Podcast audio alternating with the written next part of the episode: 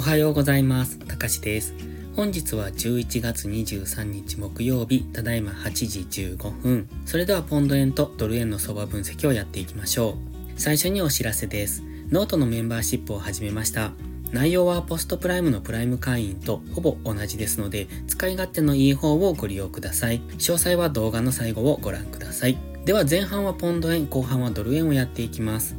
昨日ポンド円陽線ですね。ここのところずっと上昇トレンドなんですね。この上昇トレンドの中で一旦天井をつけての下落になってきた。そういう形です。ただし GMMA の青帯は上向きですので、その GMMA に接触しての上昇というそういう形ですね。ですのでこの上昇がどこまで続くのか、直近の高値、ここですね。188円付近を明確に上抜けてくれば、この上昇トレンド継続にはなってくるんですが、ここを上抜けられずに、例えばブルトップでの下落になるとか、そういう動き方をしてくる可能性もありますので、その辺は注意ですね。ストキャスティクスは過去のゴールデンクロスと同じ位置からゴールデンクロスして、GMMA 接触の上昇ですので、一旦は本日も上昇方向を見ておきたいです。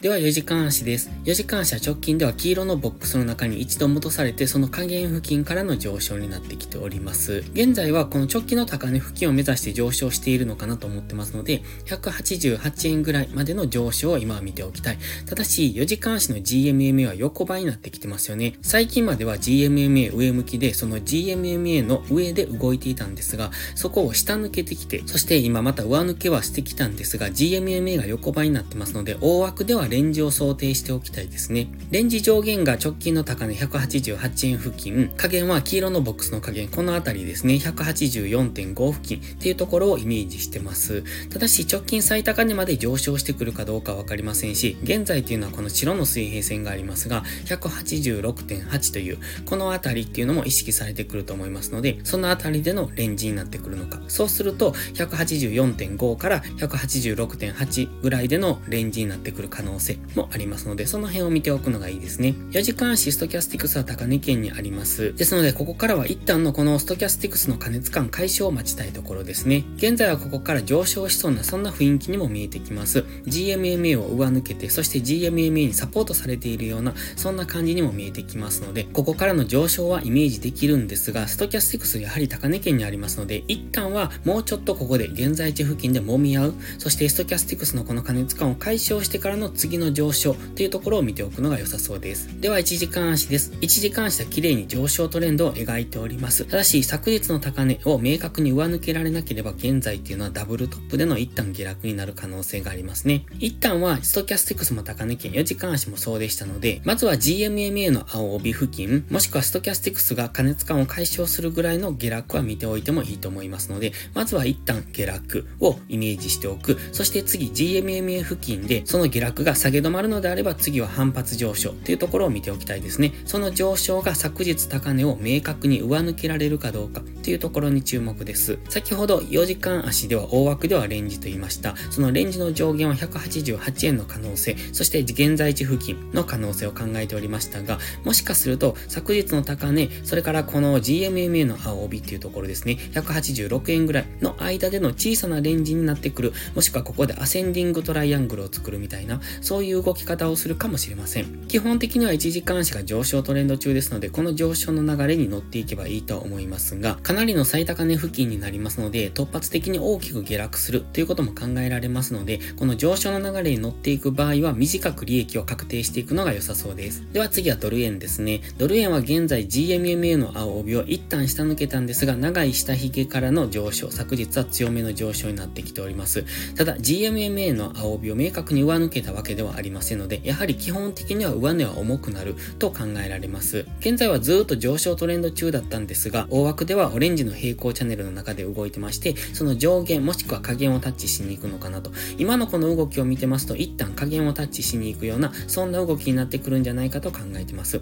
ただ、その中で今は一旦の反発の上昇。この反発の上昇がいつまで続くのか、そして直近高値を上抜けられなければ、オレンジの平行チャンネルの下限を目指して下落していくだろうという、そんななイメージを持っております。では4時間足です。4時間足では緑のボックスの下限付近で一旦反発するかと思いきや、一旦反発はしているんですよね。この下髭、昨日はここ一度、1時間足単位では一度下落はしているんですが、結果的には上昇してきました。ですので今緑のボックスの中に戻されてきましたので、緑のボックス上限を目指して上昇する可能性を考えておきたいです。ただし現在は GMMA の青帯に接触、そしてストキャスティクスも高値圏にありますので、ここからどんどん上昇するるというよりは、一旦このストキャスティクスの加熱感を解消に動くと考えます。過去のストキャスティクスデッドクロスを見てますと、この下落ですね。ここ、11月16日の木曜日からの下落になります。ので、ここから結構大きめの下落をしてますので、現在地付近からストキャスティクスがデッドクロスして下落に向かえば大きめの下落をしていくということも十分考えられます。ただ、やはり昨日の強い上昇がありますので、下落するにしてもすぐに下落するというよりは、現在地付近で揉み合ってからの下落になるとは考えますので、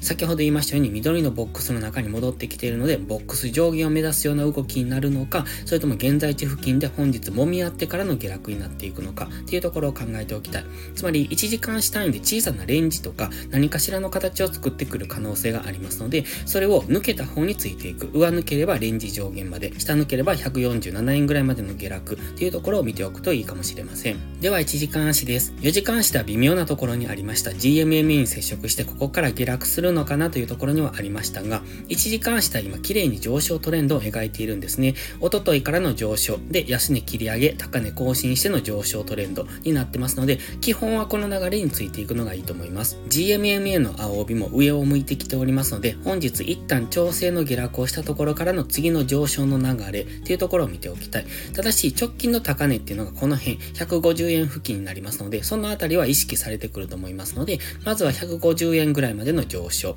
そこを超えてくれば、このオレンジの水平線150.5ぐらいまでの上昇を見ておきたいんですが、昨日の動きを見てましても比較的深めの押しをつけておりますので、本日も一旦深めの押しをつけてからの上昇、そして高値更新をした後もまた深めの押しをつける可能性っていうところを考えておくのがいいですね。基本的には1時間足のトレンドについていけばいいと思うんですけれども、本日はボラが低くなる可能性がありますので、ドル円もポンド円もほぼほぼ動かない可能性っていうところも考えておくのが良さそうですです。それでは本日は以上です。この動画がわかりやすいと思ったらいいねとチャンネル登録をお願いします。そして最後にお知らせです。ノートのメンバーシップを始めました。毎日更新の相場分析に加え、週末にはわかりやすいスキルアップ動画を更新しています。FX で勝てるかどうかは知識量の違いが決め手です。限定動画はその知識の宝庫となっております。また、ノートでは有料マガジンを含め複数の視聴プランをご用意してます。ノート限定の掲示板機能ではリアルタイムな相場のコメントも投稿しています。有料投稿で適切な自己投資と時間投資をすることも大切です。